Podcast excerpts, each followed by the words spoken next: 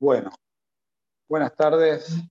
Vamos a empezar a practicar la puntualidad. Está bien. Ejercitando. Gracias a todos por estar. Sé que es complicado organizarse, pero bueno, es taller. Em, lo que estaba pensando era ver para la parte de Alajá, quizás empezar a, analizar las cuestiones más comunes que son estadísticamente las preguntas que siempre surgen, que tienen que ver con lo que normalmente pasa por lo general en casa y por lo general en la cocina. bien? Entonces empecemos con eso. Una vez que eso más o menos esté cerrado y claro, después eh, podemos pasar tal vez a la chapato o algo por el eh,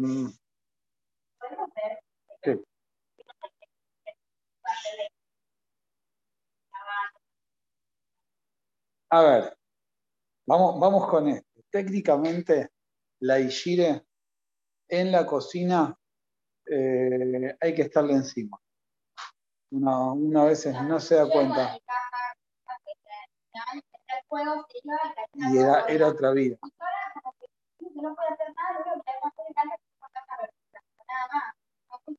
A ver, vamos a clarificar, ya que estoy, lo, clarifico un poco antes de empezar y después empezamos con. Eh, con la higiene hay que tener cuidado y nunca darles las riendas de la situación.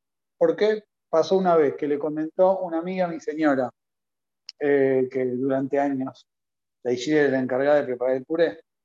Y nunca nadie se preguntó qué hacía la higiene con el puré, pero el puré le salía muy rico. Hasta que un día vieron que la higiene preparando el puré le estaba poniendo leche y ese era el puré de las milanesas, el EOS, con puré de toda la vida. Entonces te enteraste que toda la vida estuviste comiendo salchichas con leche y milanesas con leche. ¿Está bien? Entonces hay que ser muy claro, pero igualmente hay que estar lento.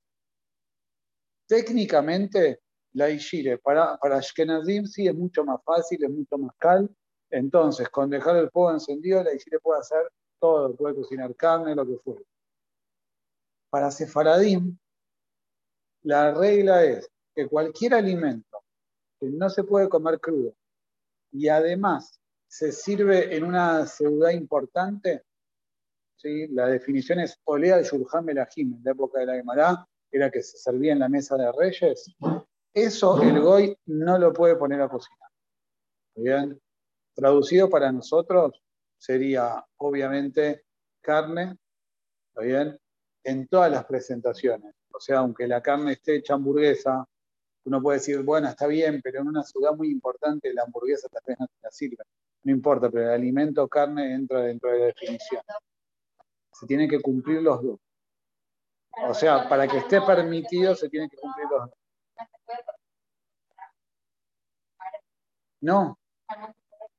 si vos lo podés comer crudo, si vos lo podés comer crudo y normalmente lo comes crudo, no hay ningún problema por más que sea un alimento importante, si se puede comer, o sea, las dos condiciones se tienen que dar para que, digamos, te, genere un problema, para que esté azul.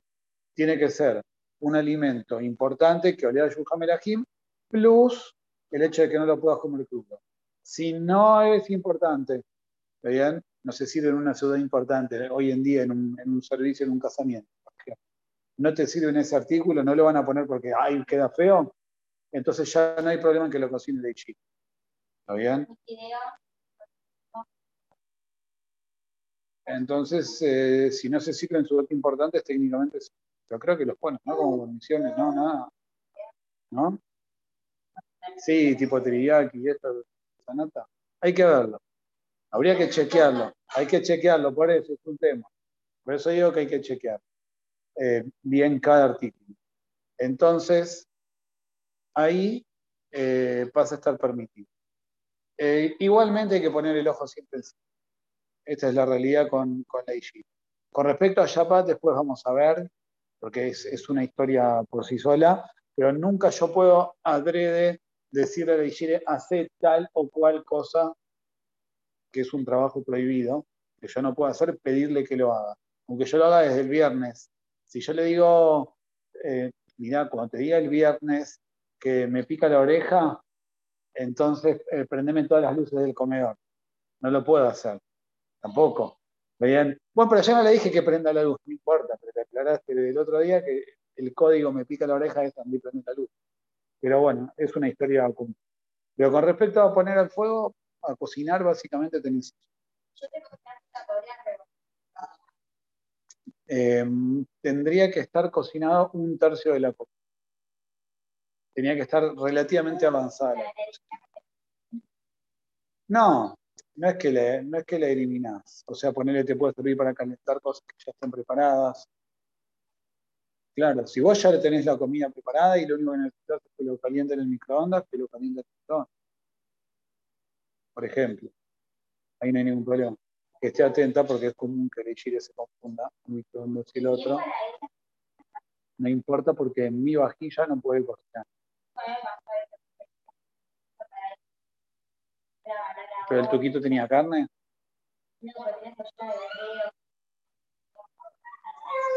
Pero ya de verdad no se puede comer crudo.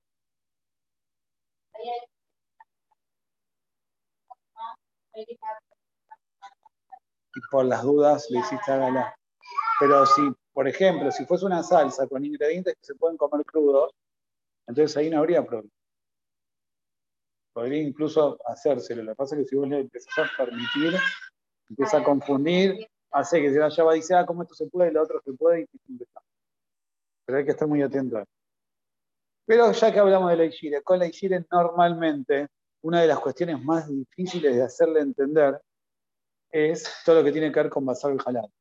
Ishire llega y hacerle entender que hay dos vajillas, no por la Ishire, ¿no? pero que hay dos vajillas, que hay vajilla de carne y que hay vajilla de leche. Bueno, está bien, eso también. Listo. pero es un paréntesis por una semana.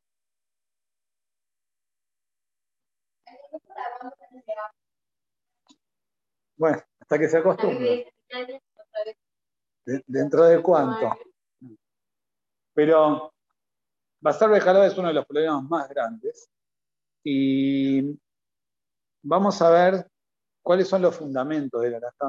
Y eso nos va a permitir entender qué pasa si, cómo resuelvo si salimos del ideal. Y no solo la Ishira. Vamos a ser realistas, yo cuento mi propia experiencia los hombres llegamos y vemos algo ahí que nos llama la atención y entonces echamos mano del primer cubierto, todas son echamos mano del primer cubierto que aparece, ¡pum! No, pero ese era de leche. Ah, ¿y ahora qué hago? ¿Qué hago con la comida? ¿Qué hago con el cubierto? ¿Lo puedo comer? ¿No lo puedo comer? Vamos a tratar de clarificar básicamente. Cuando nosotros hablamos de basar bejalab, la Torah dice, lote bayer di bajale. Ahí se escucha bien, ¿no? Lote Bayer Gedi vimo. No cocines el corderito con la leche y la madre. Literalmente es carne de corderito con leche. Y uno entiende, uh, mirá, no se puede. Cuando otra dice, no comas taref. Yo entiendo que taref, fui a disco, compré el pedazo de carne, ese es un pedazo de carne, taref no lo puedo comer. ¿sí? O un marisco. Entonces fui a la pescadería, compré el marisco, eso no lo puedo comer. Pero, en rigor, no es tan estricta esta cuestión porque la Torah nos prohíbe no solo el, el en sí, el objeto prohibido en sí, sino también el sabor. ¿Sí?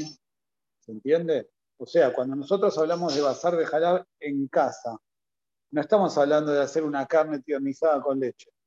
Basar de jalab para nosotros es usar la vajilla de leche para cocinar carne, la de carne para cocinar leche. ¿Y por qué? Si ahí hay solo leche, yo en, mi olla, por ejemplo, cociné carne. Y ahora quiero poner algo de leche a cocinar. ¿Dónde está la carne? ¿Cuál es el problema? Está absorbida. Entonces, la primera regla que nosotros tenemos que tener en claro a la hora de hablar de todo lo que es Isur lo que está permitido o prohibido, es una laja que en ibrit se llama Tam Keikar. Significa que el sabor es como si estuviese presente el, trozo de alimento. Entonces, si yo tengo una olla que tiene absorbido sabor a carne, es como si en esa preparación yo tuviese carne. Yo tengo que analizar y, tomar las precauciones como si hubiese carne acá. Entonces, si yo voy a cocinar leche en una olla de carne, ¿sí? tengo carne en la preparación y estoy cocinando carne con leche. Ahora vamos a explicar todo eso y vamos a entender cómo funciona y vamos a ver cómo resolvemos los desastres que eh, un marido hambriento puede llegar a hacer cuando echa mano del cubierto que encuentra para, para picotear de lo que hay cocinando. Entonces, la Torah nos prohibió el tam, la Torah nos prohibió el sabor, no solamente el isur en sí, no solo la carne y la leche juntas, sino también la leche que absorbe sabor a carne. Pero, ¿qué es lo que pasa? Cuando yo tengo un trozo de carne, ese trozo de carne va a tener siempre sabor a carne hasta que se eche a perder. bien? O sea, un pedazo de carne que está guardado en la heladera va a seguir teniendo sabor a carne 10 días, 12 días, después ya se pone feo, literalmente feo, y eso no, se considera sabor a carne. Tampoco me lo puedo comer con leche, pero va a ir a la basura. El sabor que se absorbe en un objeto, en un kelly, inmediatamente inicia un proceso de degradación. Se empieza a arruinar. ¿Está bien? Y después de que pasan 24 horas, de que ese sabor a carne está absorbido en el objeto, digo carne por el, por el ejemplo, ¿sí? de que ese sabor a carne está absorbido en el, en el objeto, automáticamente se pasa a considerar tam pagum. Es un sabor que está estropeado. ¿sí? Y la Torah cuando nos prohibió el tam, nos prohíbe un tam, le lleva un tam positivo, un sabor positivo. Cuando el sabor se empieza a estropear después de 24 horas absorbido en el keli, absorbido en el objeto, se considera noten tam y tam. Es un gusto que está arruinado, estropeado. Tam pagum. ¿Se entiende? Entonces vamos de vuelta recapitulando. Dijimos que la Torah cuando me prohíbe, me prohíbe no solamente la carne y la leche en sí, sino la combinación de carne o leche con el sabor inverso. ¿Está bien? Aunque ese sabor esté absorbido en un objeto. Pero ese sabor que está absorbido en el objeto se considera positivo a la mezcla únicamente durante las primeras 24 horas. A partir de las 24 horas del último uso en caliente, ese sabor se empieza a estropear. Se considera tan pau. Pregunto, ¿quiere decir que si yo cociné a las 2 y 20 de la tarde en mi olla de carne, mañana a partir de las 2 y 20 en esa misma olla de carne podría cocinar leche? No, bajo ningún concepto. Porque el gusto sigue estando aunque sea pagú. ¿sí? El gusto sigue estando aunque sea pagú. Entonces, ¿qué cambia? ¿Estar dentro de las 24 horas o posterior a las 24 horas de luz? en el, hecho de que el notentam lifgam, el gusto pagum, el gusto estropeado, se permite bediabad. Se permite si ya lo hice. ¿Sí? ¿Qué quiere decir? Imaginemos que tengo, imaginemos que es un tenedor. Imaginemos que este tenedor se usó ayer en caliente a las 2 y 20 de la tarde. ¿Está bien? Con leche. Imaginemos también que yo pasé por mi casa hoy antes de las 2 y 20, normalmente no sea, ¿no? Que yo pasé por mi casa hoy antes de las 2 y 20 de la tarde y había una olla con carne cocinándose. dije, uy, qué rico, qué ganas que tengo de probarlo. Y el primer tenedor que encontré era el de mango azul en mi casa. Me tendría que haber fijado y no me fijé e introduje el tenedor en la olla de carne hirviendo ahí al fuego. ¿Está bien? como todavía no habían pasado 24 horas, el gusto que sale del tenedor a la olla de carne es un gusto positivo, le lleva. Entonces me genera un problema. Ahí vamos, ahí vamos. Tengo un problema en la olla y un problema en el tenedor. Mi primer problema es el tenedor. El tenedor tiene gusto a leche positivo, le lleva. Cuando yo pincho la comida que está en la olla de carne al fuego caliente todavía, entonces hay un intercambio de gustos. El calor hace que haya intercambio de sabores, sale sabor a leche a la olla y entra sabor a carne al tenedor. ¿Sí? Normalmente, para anular ese sabor que se intercambia, yo debiera tener shishim, 60 veces más de un sabor con respecto al otro. ¿Sí? nunca mi tenedor va a tener 60 veces más de gusto a leche que el sabor a carne que hay en una olla que se está cocinando. Entonces mi tenedor ahora tiene gusto a y leche. ¿Sí? Entonces ese tenedor requiere sí o sí de agala. Sí o sí lo tengo que cacherizar. Y aún si el tenedor ya hace 24 horas que fue usado, pasé a las dos y media por mi casa y metí el tenedor en la olla de carne, de todas formas, el gusto a leche que tiene es un gusto a leche que está debilitado, estropeado, pero absorbió gusto a carne. Cuando yo quiero usar ese tenedor con leche, va a salir de gusto a carne a la leche. Entonces, sí o sí lo tengo que callerizar. Hayan pasado 24 horas o no, el tenedor siempre se va a tener que callerizar. ¿Qué pasa con la olla? Si no pasaron 24 horas, mi tenedor está transmitiendo sabor a leche a la comida de carne. Entonces lo que yo tengo que hacer es ver si estoy dentro de las 24 horas, si el sabor a leche se puede anular con la carne que hay en la olla. Si hay shishim contra el tenedor, ¿está bien? En la olla. ¿Me siguen? ¿Sí? ¿Qué es lo que calculo? Depende de mi tenedor. Si mi tenedor es un tenedor de metal con mango plástico, lo único que voy a tener que calcular es 60 veces más contra la parte metálica. ¿Está bien? Porque en la parte metálica ingresa el, sabor, tengo el sabor a leche, hasta el plástico no pasa. Más allá del metal no va. Entonces, yo trato de imaginar cuántos gramos podría pesar este, esta parte metálica y contra eso calculo los 60, los shishim en ¿Está bien? ¿Se entendió? ¿Qué pasa si mi tenedor es completamente de metal? Existen. O es un cucharón es completamente de metal. Entonces, nosotros no tenemos certeza de hasta dónde penetró el sabor a leche. El sabor a leche entró, y yo no sé hasta dónde llegó. Puede haber entrado hasta la mitad del cucharón, puede haber entrado hasta el final del mango. ¿Está bien? Entonces ahí yo voy a necesitar calcular 60 veces más, presten atención a esto, contra todo lo que ingresó del cucharón en la olla. O sea, supongamos, si, si esta es la olla y el cucharón entró hasta acá, nosotros suponemos que lo que se calentó es solamente la parte que entró dentro del, del vapor, del vaho de la olla de, carne. Y contra eso debiera calcular shishim. ¿Entiende?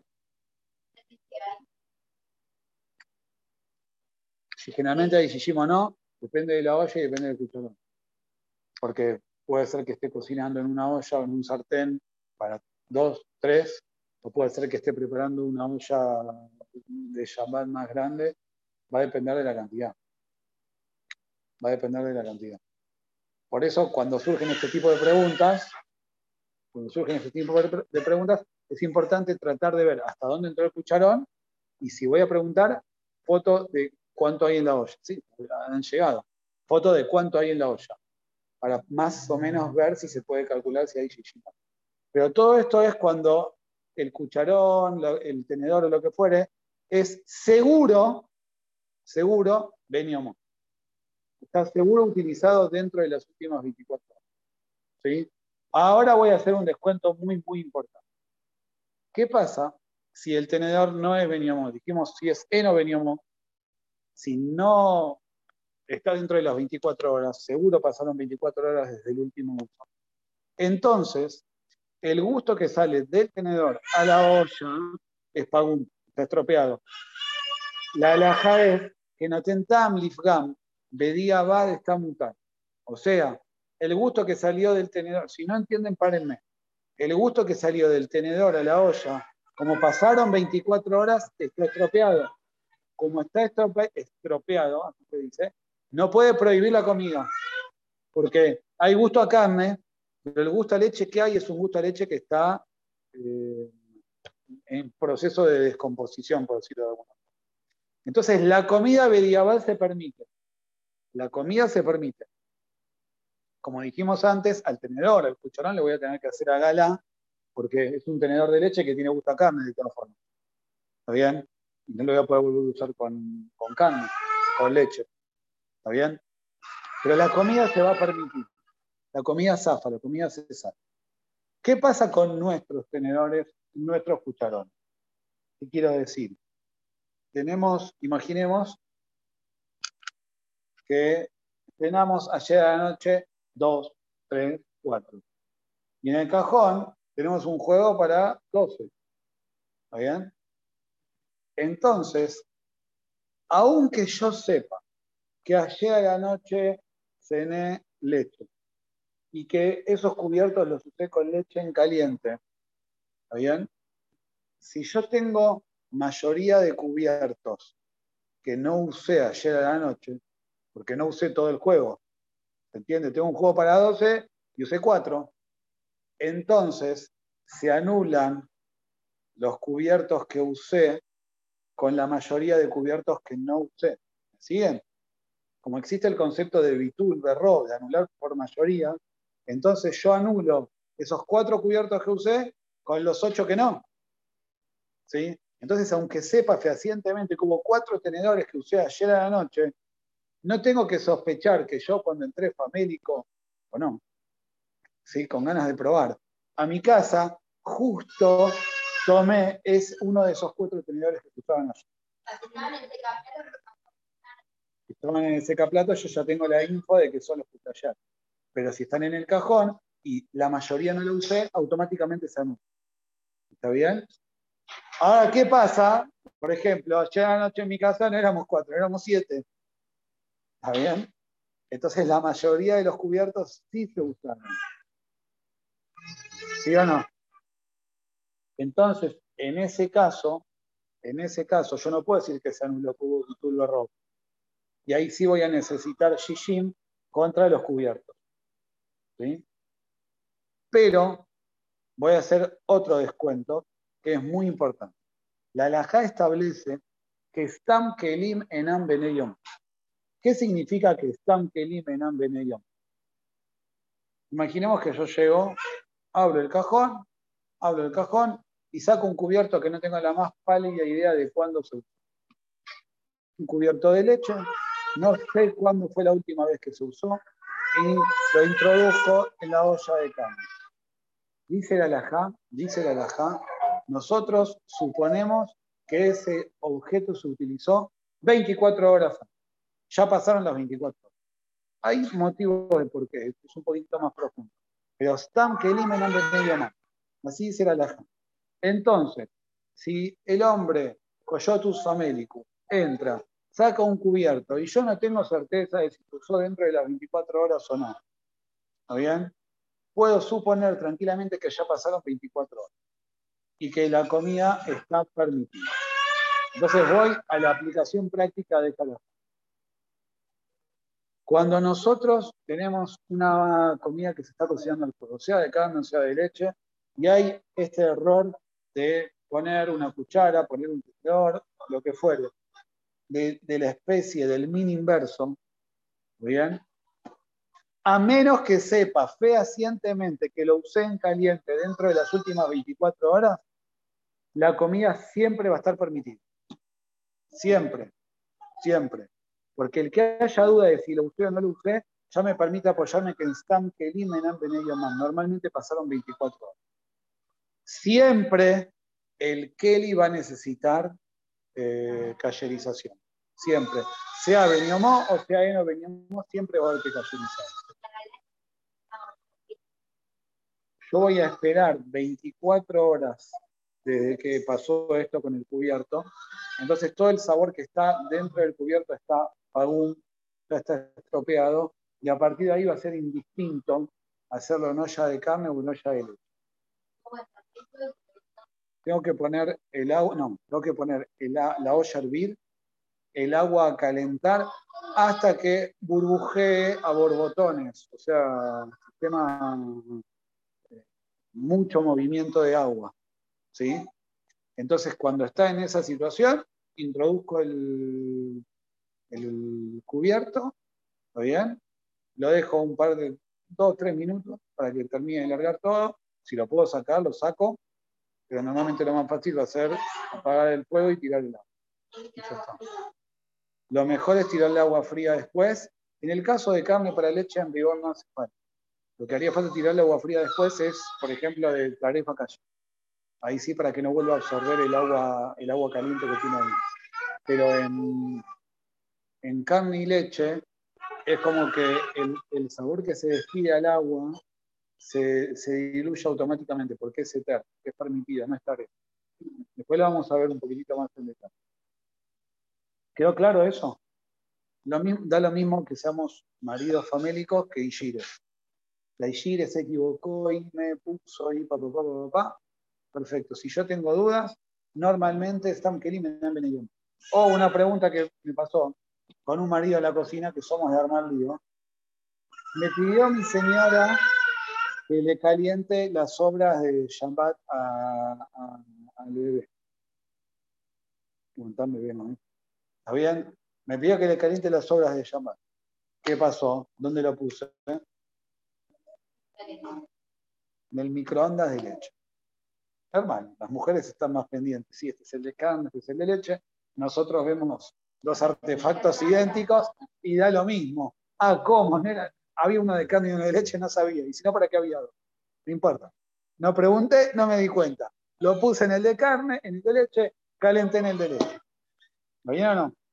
¿Qué le dirían a nuestro querido hombre preocupado? ¿Qué hacemos? ¿La comida se puede comer o no? Ahí va.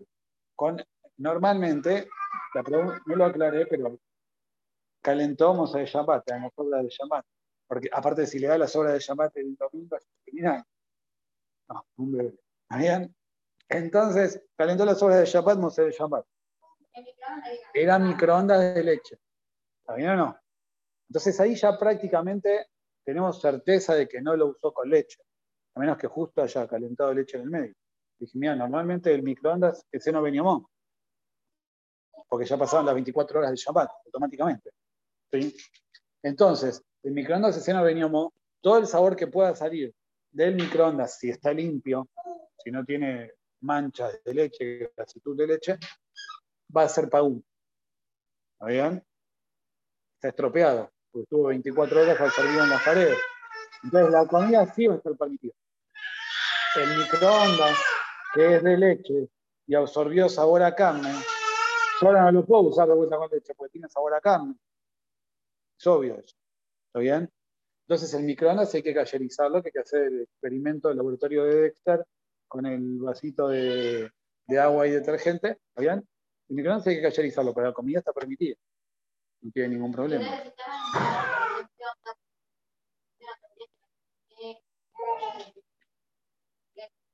Muy bien. Clarifico este tema que es muy importante y surge también.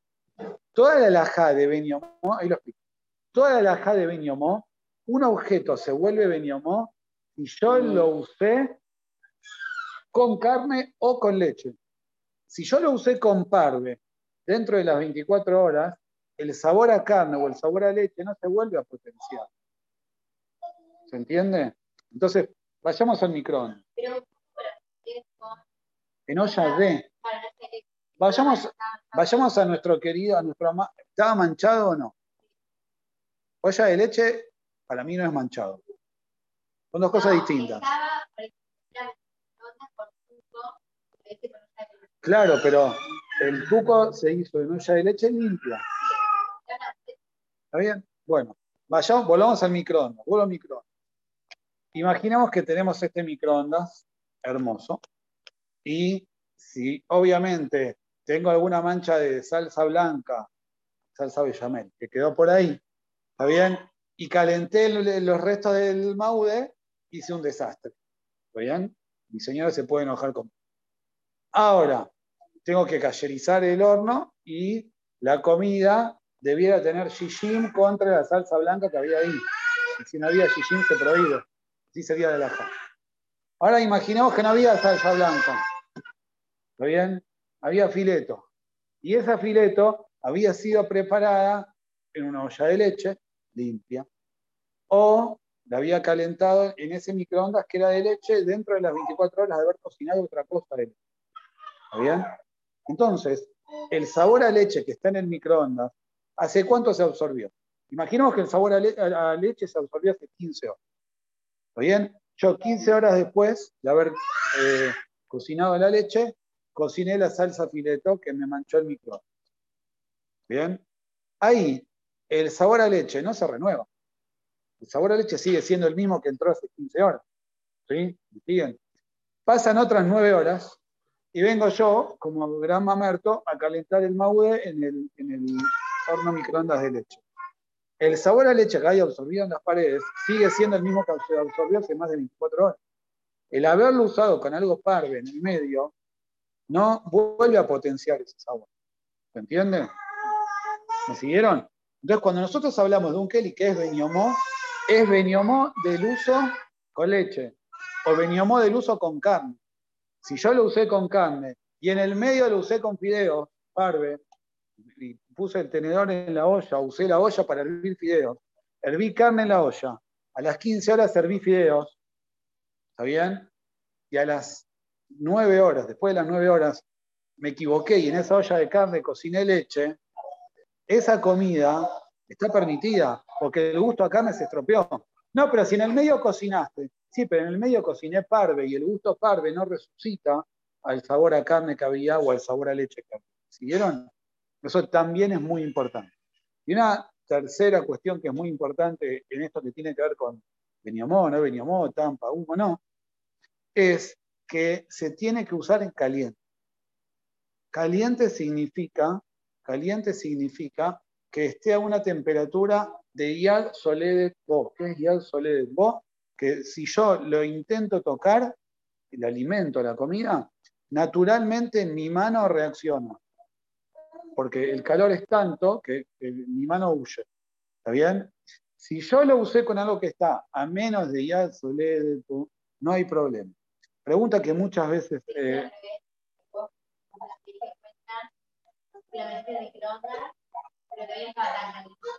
Sí, en microondas es un problema porque calienta muy rápido. Pero, por ejemplo, voy a este caso.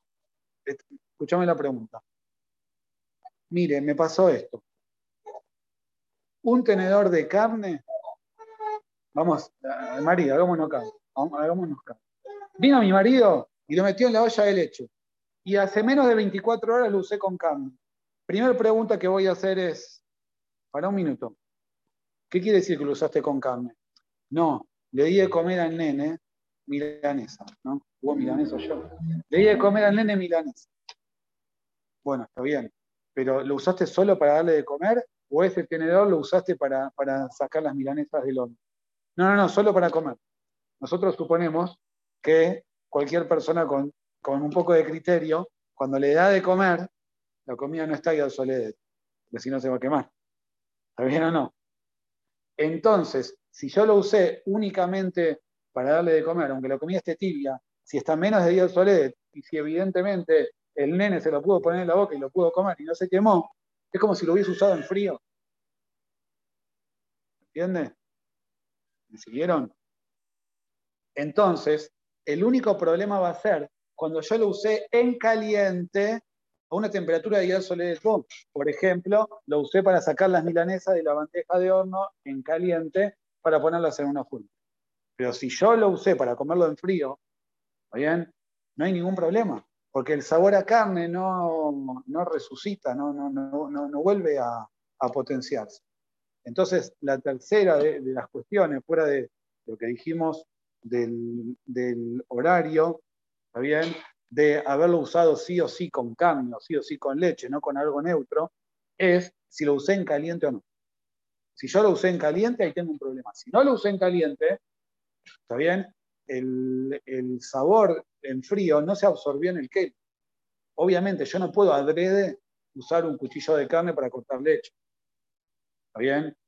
Pero, pero, si me equivoqué y lo hice, no pasa nada, porque en frío no hay transmisión de gusto. Tampoco hay que gallerizar. Pará, igual un minuto, un minuto. Lo que estoy diciendo es, imaginemos que yo le di de comer la milanesa fría a las 2 de la tarde. ¿Está bien o no? Pero igualmente ese cubierto es de leche, de carne. Perdón, ese cubierto es de carne. No por lo que acabo de hacer, no es beniomó de carne. Pero sí es un cubierto de carne porque yo anteayer. Entonces ahí sí necesito hacer la Si me equivoqué, lo metí en la olla de leche. Al cubierto sí le tengo que hacer agala. ¿Me seguís? Pero no voy a necesitar shishim contra el cubierto cuando lo metí en la olla de leche. Porque el gusto que tiene seguro es para uno. ¿Se entiende? Ahí tampoco. Ahí no le tengo que hacer agala, solamente limpieza. Y me van a preguntar con qué esponja, la limpio con la esponja que quiera. Detergente y la esponja que quiera. Lo enjuago primero con agua, con agua fría para sacar un poquitito la grasitud y después lo hago con agua caliente con la esponja que me quede con. ¿Está bien? ¿Quedó claro? Yo sé que es mareador, pero más o menos cuando las, las cosas están claras, entonces cuando hace falta preguntar, entienden qué es lo que a veces uno necesita acomodar. Me pasó la empresa que había comprado una para Entonces,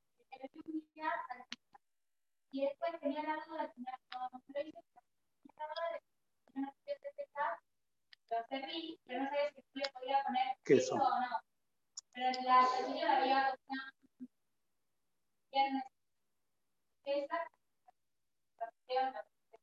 ya seguro habían pasado 24 Ahora, lo respondo, pero es para, es para un shigur en sí mismo, para que quede clara la ja.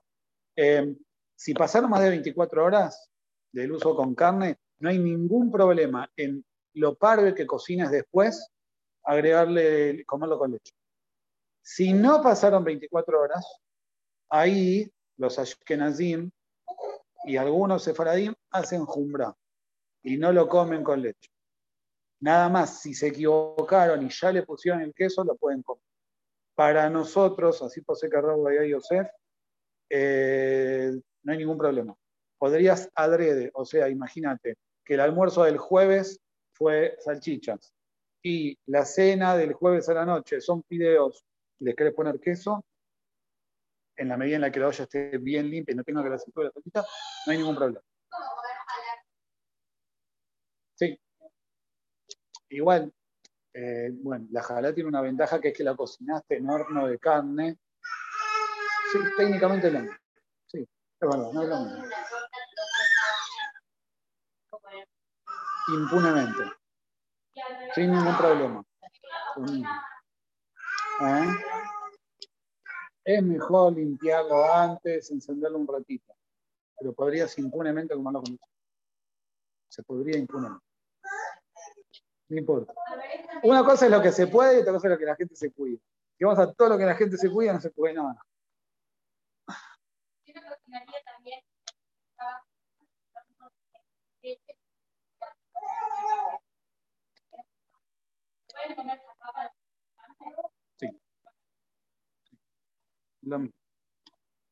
Bueno, a ver, bueno, ya fuimos con la Lajá y hay algo muy lindo en esta peralla sobre lo que tiene que ver con lo que es la, en general, la vida de pareja.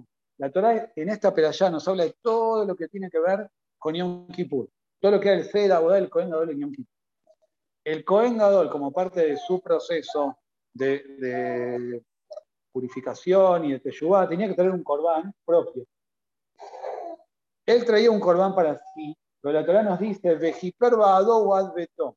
tenía que hacer capará no solo por él, sino por él y su casa.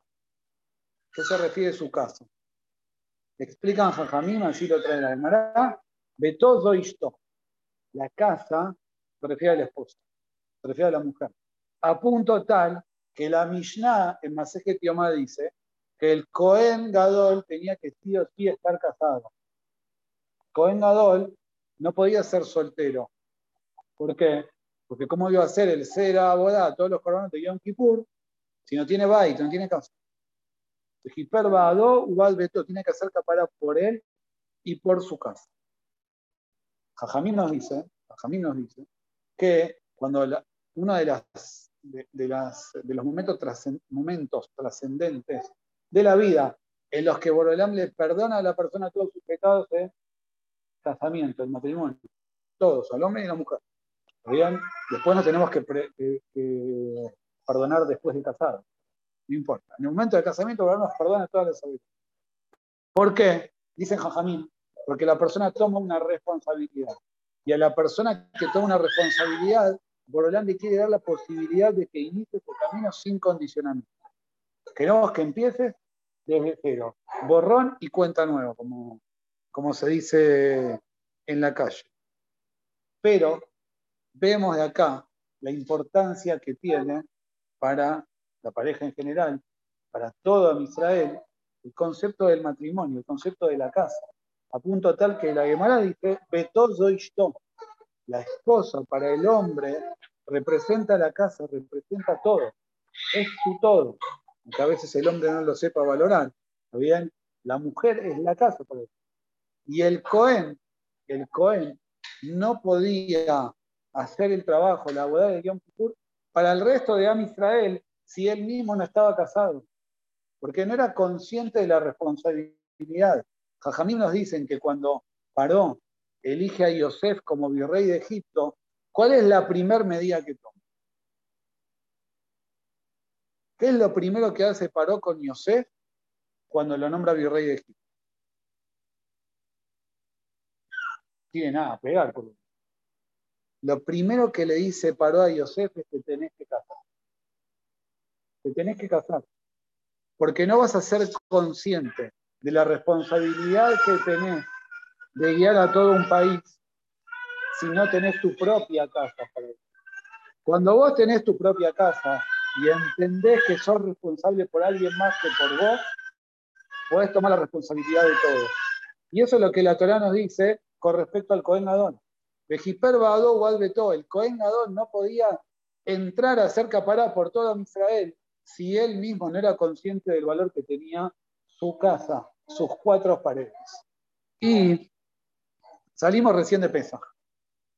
Y Pesach tiene que ver con este concepto. Tiene que ver con el concepto de Bay. Veikula emish sele betabot sela Bay. Am Israel recibe la orden de hacer Corban ¿Y cuál es el parámetro para tomar el corderito para hacer el corón pesa? Se. Un corderito por casa. ¿Qué significa la casa? ¿Qué es lo que representa? La casa es un edificio.